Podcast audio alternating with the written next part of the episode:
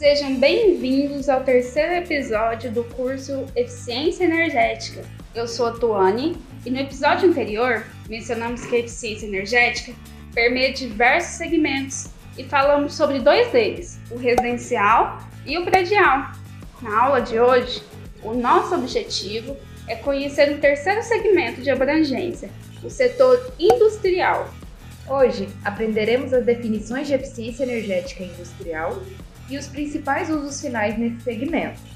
A nossa sugestão é que você leia mais sobre os temas para facilitar a compreensão de cada episódio. Então vamos lá?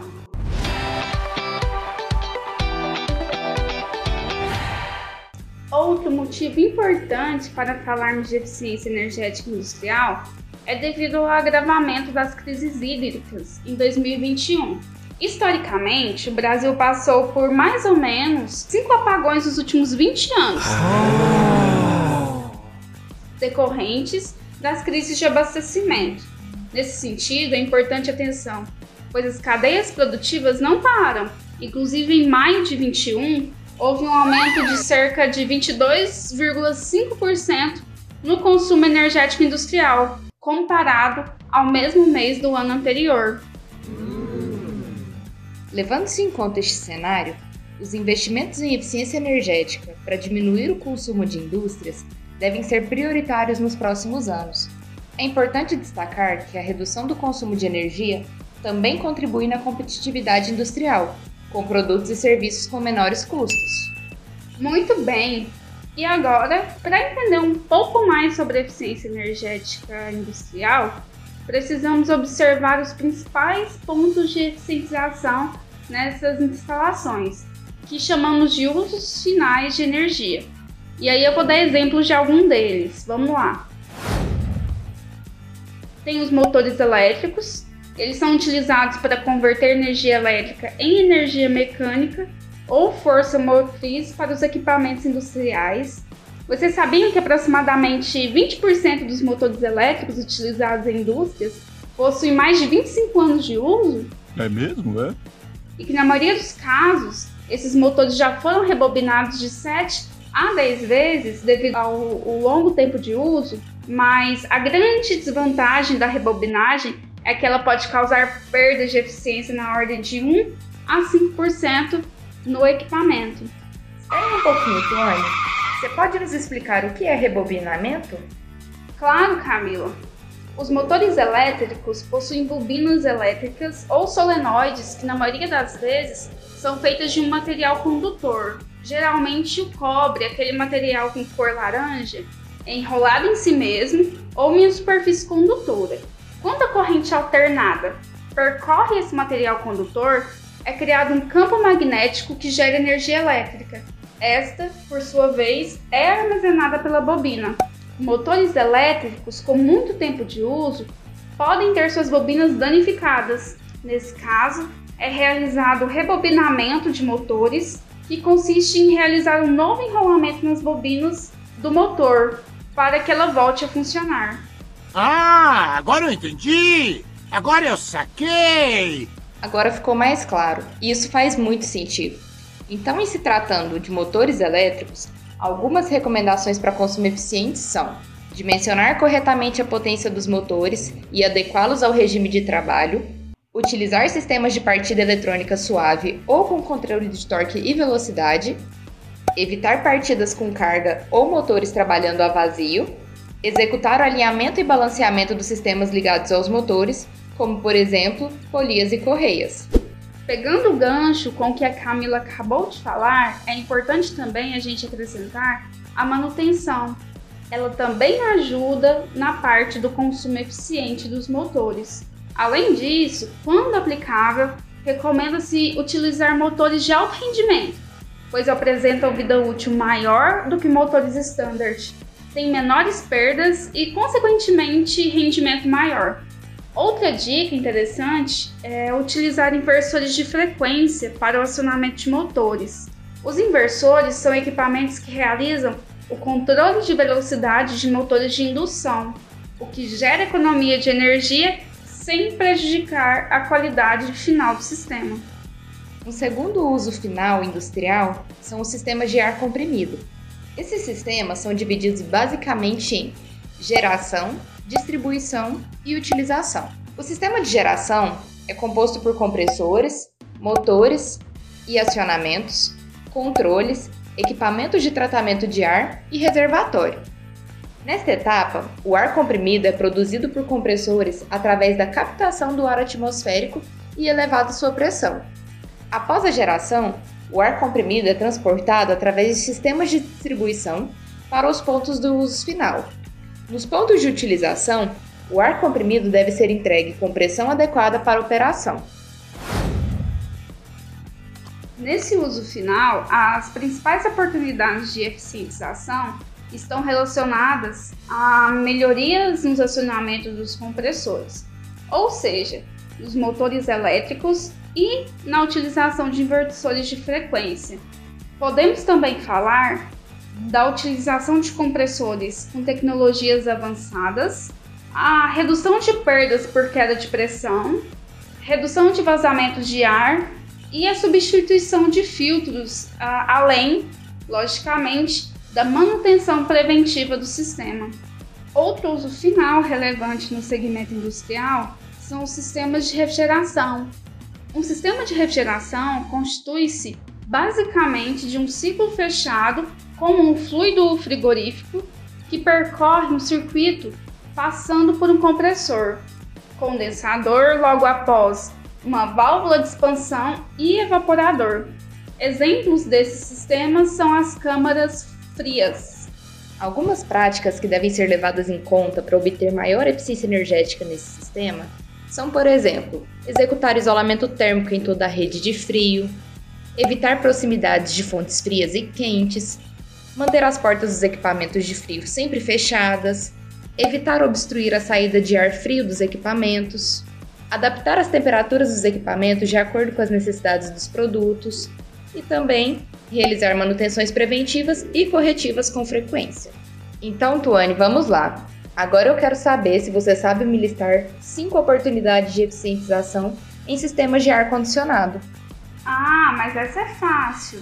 Para os sistemas de condicionamento ambiental, é imprescindível trabalhar com o conforto térmico dos ambientes.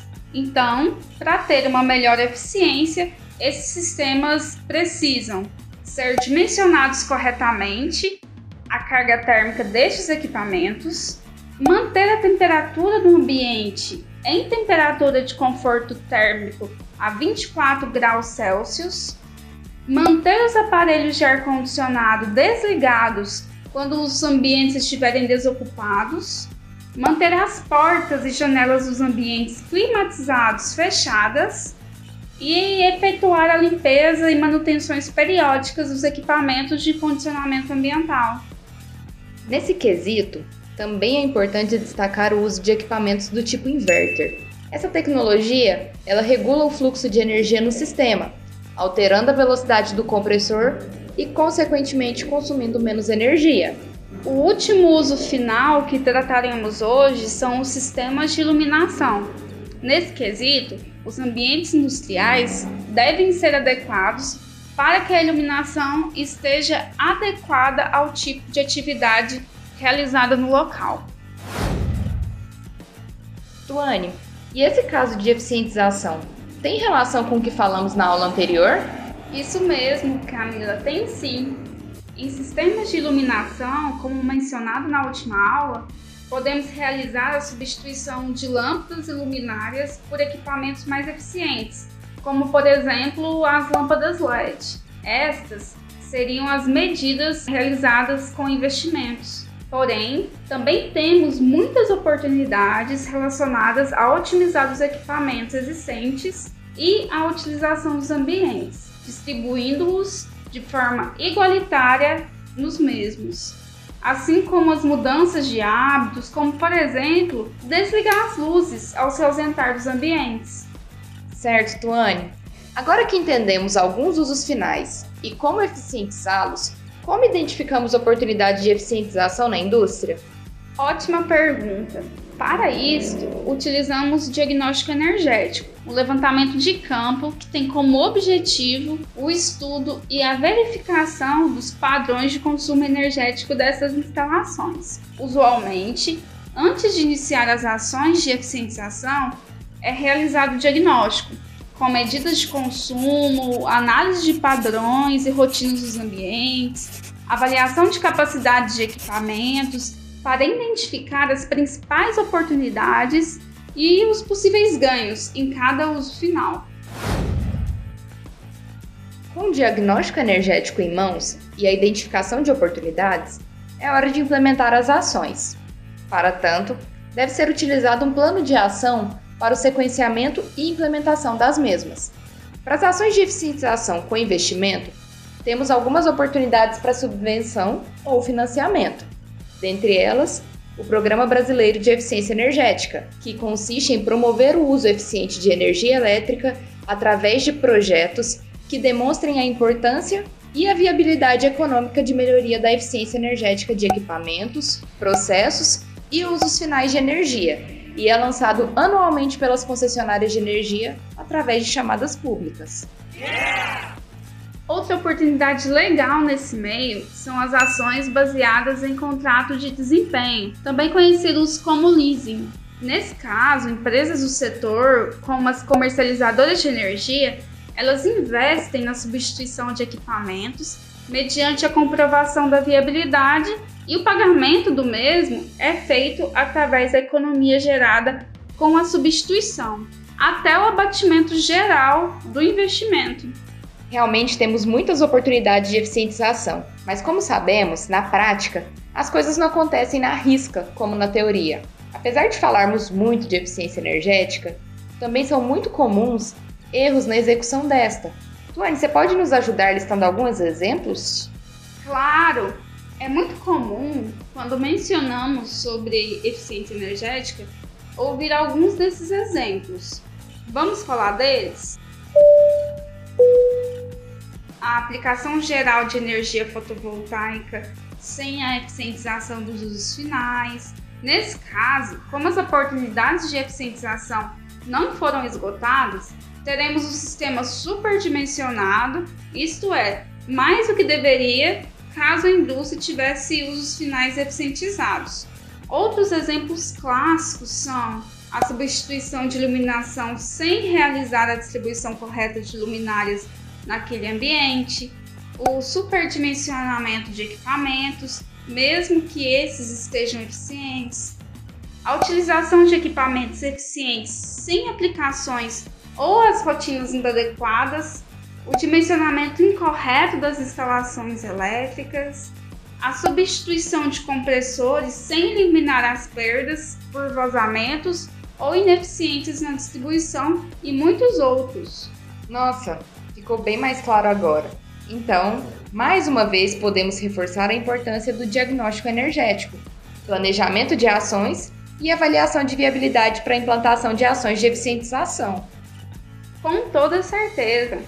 Contudo, além das oportunidades de eficiência em instalações já existentes, é fundamental avaliarmos as tendências e possibilidades para novas instalações. Para novos parques fabris, a tendência é de instalações com otimização de aproveitamento de iluminação e a ventilação natural, utilização de tecnologias para redução de ganhos de calor e umidade, o que favorece muito o conforto térmico e o desempenho de equipamentos, incentivos e maior aproveitamento de fontes renováveis de geração de energia assim como tecnologia de armazenamento. É importante falarmos do monitoramento e gestão inteligente em tempo real de utilidades e processos produtivos. Essas oportunidades contribuem para que as novas indústrias adotem, desde sua concepção, conceitos de eficientização e consumo consciente de energia. Bom, pessoal, Estamos nos aproximando no final da nossa aula e agora vamos a uma rodada rápida de perguntas para fixarmos o que foi discutido por aqui. É a mesma metodologia, são três perguntas com três alternativas e apenas uma resposta correta. Vamos lá? Pergunta número 1. Um. O Programa de Eficiência Energética, o PEE, tem como objetivo: opção A, promover o uso eficiente de energia elétrica através de projetos que demonstrem a importância e a viabilidade econômica de melhoria da eficiência energética de equipamentos, processos e usos finais de energia. Opção B. Investir em projetos de eficiência energética que estimulem a utilização de tecnologias clássicas como iluminação fluorescente e acionamentos com partida direta, ou opção C, apenas substituir equipamentos ineficientes sem se preocupar com a criação de hábitos e práticas racionais de consumo de energia, valendo.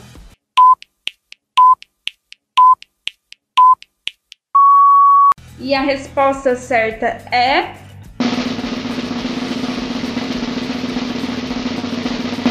Opção A: promover o uso eficiente de energia elétrica através de projetos que demonstrem a importância e a viabilidade econômica de melhoria da eficiência energética de equipamentos, processos e usos finais de energia.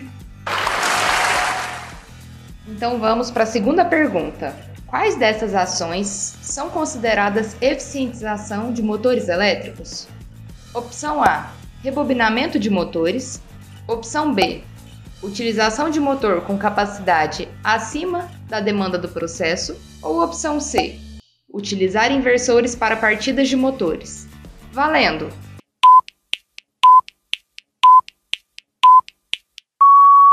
E a resposta correta é. Opção C: utilizar inversores para partida de motores. Então vamos para a terceira pergunta. Para que serve o diagnóstico energético? Opção A: documentar todas as informações referentes ao consumo de energia, assim como ações para eficientização. Opção B: monitorar e controlar em tempo real o consumo de energia das instalações. Opção C: fornecer informações de desempenho de produtos com selo Imetro.